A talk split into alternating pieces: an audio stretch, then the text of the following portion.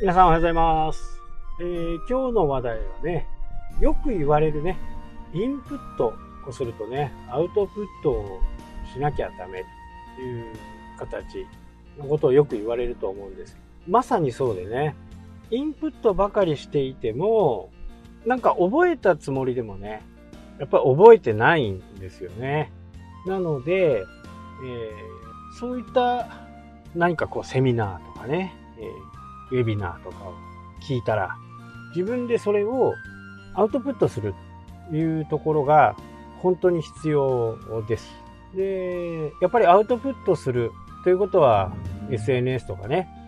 ブログとかそういったものに書くわけですから、やっぱりある程度はしっかりこう内容を見極めてからね、投稿すると思うんですね。ポストすると思うんですけど、ここがいいんですよね。えーただ自分が聞いてきて、それで、ああ、ためになったっていう風で終わっちゃうと、どうしてもそこで終わってしまう。そこから一歩踏み込んで、えー聞いてきたことのまとめをする。まとめをすることで自分の中に忘れない、覚えておくっていうことの他に何かを書くことによって、やっぱりより深く調べたりとかするわけですよね。これは本当なのかと。周りの人にね、教えていいものなのかっていうようなこと。まあ教えちゃいけない部分とかっていうのもあるかもしれないんですけどね。それこそシークレットセミナーとかね、え高いお金を払ってやったことに関しては、え自分の会員さんとかだけにしか教えないとかね。そういったことはあるとは思うんですけど、ある程度まとまったものを世の中に配布する。で、一番皆さんが躊躇するところっていうのは、多分、私がこんなことを書いていいのだろうかっていうことをね、えーどうしても考えてしまうんですね。ただ、それは自分の意見として書くわけですから、まあ、誹謗中傷とかね、えーセミナー講師がアホだとかバカだとかっていうことはね、書く必要はないですし、たとえ自分が思っていたとしてもね、書く必要はないわけですよね。で、そこで自分が得た情報を、ま、整理して自分なりにアウトプットする。というところが、まあ、勉強になるということですね。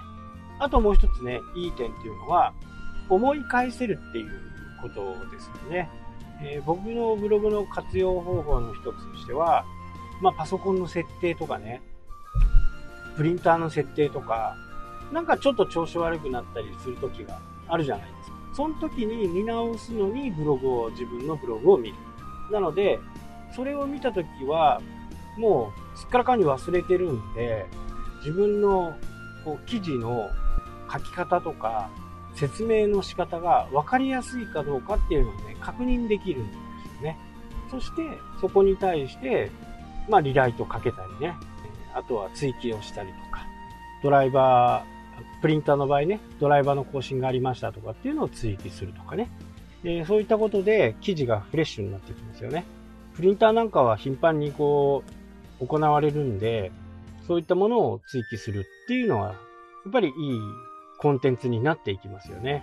設定の根本っていうのは変わらないはずなんで、これをドライバーを入れて、こうして、こうして、ああしてっていう。そうなると繋がりますよっていう風な形になっていればね、問題がないわけですよね。いやアウトプットする。みんなに見てもらうためにアウトプットするっていうのも必要だし、えー自分のためにもね、書いておくことで、あ、そういえばどっかに書いたなとか、いう風な形だったらブログで検索するとね、えー、〇〇キャノン〇〇プリンターってやると、その記事が出てきますよね。えこれ YouTube も同じですよね。え YouTube で自分がえ発信したことなんかを自分のチャンネルの中で検索していけば、その動画に出会えますよね。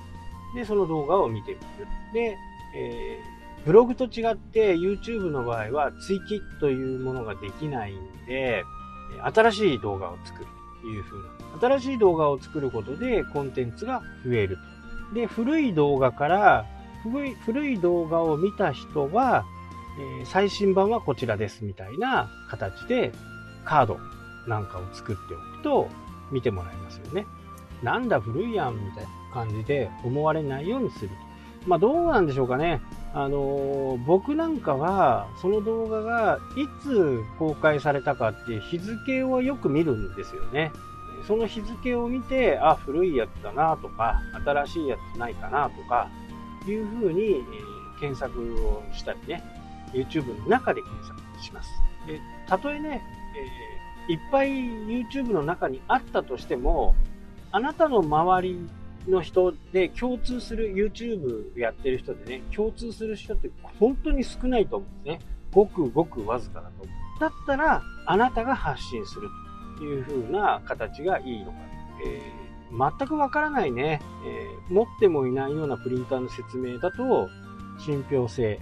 あなたの信頼性にね、えー、関わってくるんで、まあ、そこはしない方がいいかなと思いますけど、自分の持っているもので、え苦労した点。一番はね、苦労した点なんですよ。こうして、こうして、ああして、いろんなことして、えー、やったけどダメだった。じゃ、どこがダメだったのかっていうところがね、明確に分かれば、そこを YouTube に上げる。いや、ブログに書く。えー、最近の人たちは、まあ、ブログも大体やってるかな。ブログも、YouTube もやってる人が多いと思うんですけど、まあ、これは予想なんですけどね。えー、ブログを書くことが、その YouTube の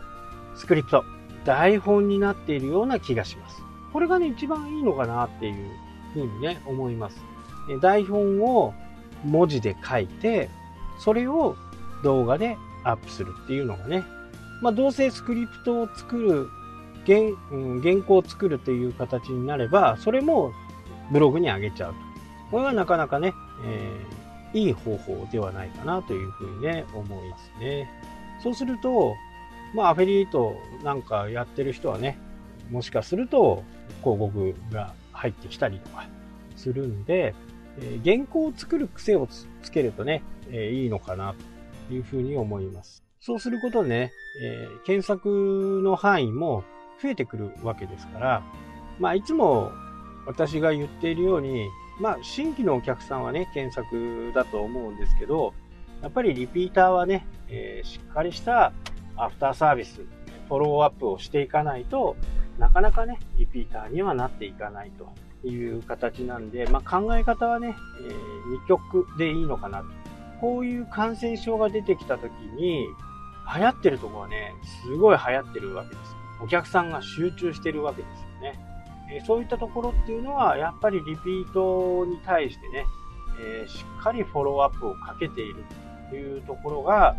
っぱり負けない。このね、え感染症に負けないようになるのかなと。で、ここが、今、この、まあ、ウィズコロナと言われるようなね、時代に突入していくわけですから、ここをしっかりね、しておくのが必要かなというふうにね、思います。で、えー、メールマガジンとかね、おすすめしませんけど LINE アットとか、そういったものでね、しっかりフォローアップをしていく。まあ、目先の儲けだけではね、やっぱり商売長続きしません。この感染症でお店がなくなったところも本当に多いと思うんですけど、アフターがね、えー、フォローアップができているところはそれほど打撃がなかったかなと。えー、休業要請を出た時にね、それにやっぱり従っていかなきゃならないんで、その時はまあゼロかもしれませんけど、解除された途端にね、満満満員という風な形。まあ席数もね、少なくなるんで、え、そういったこともあるとは思うんですけど、まあうまくいってるとこは本当うまくいってるかなというふうにね、思うのが今のね、私の実感かなと。はい、というわけでね、今日はこの辺で終わりたいと思います。それではまた。来た来た。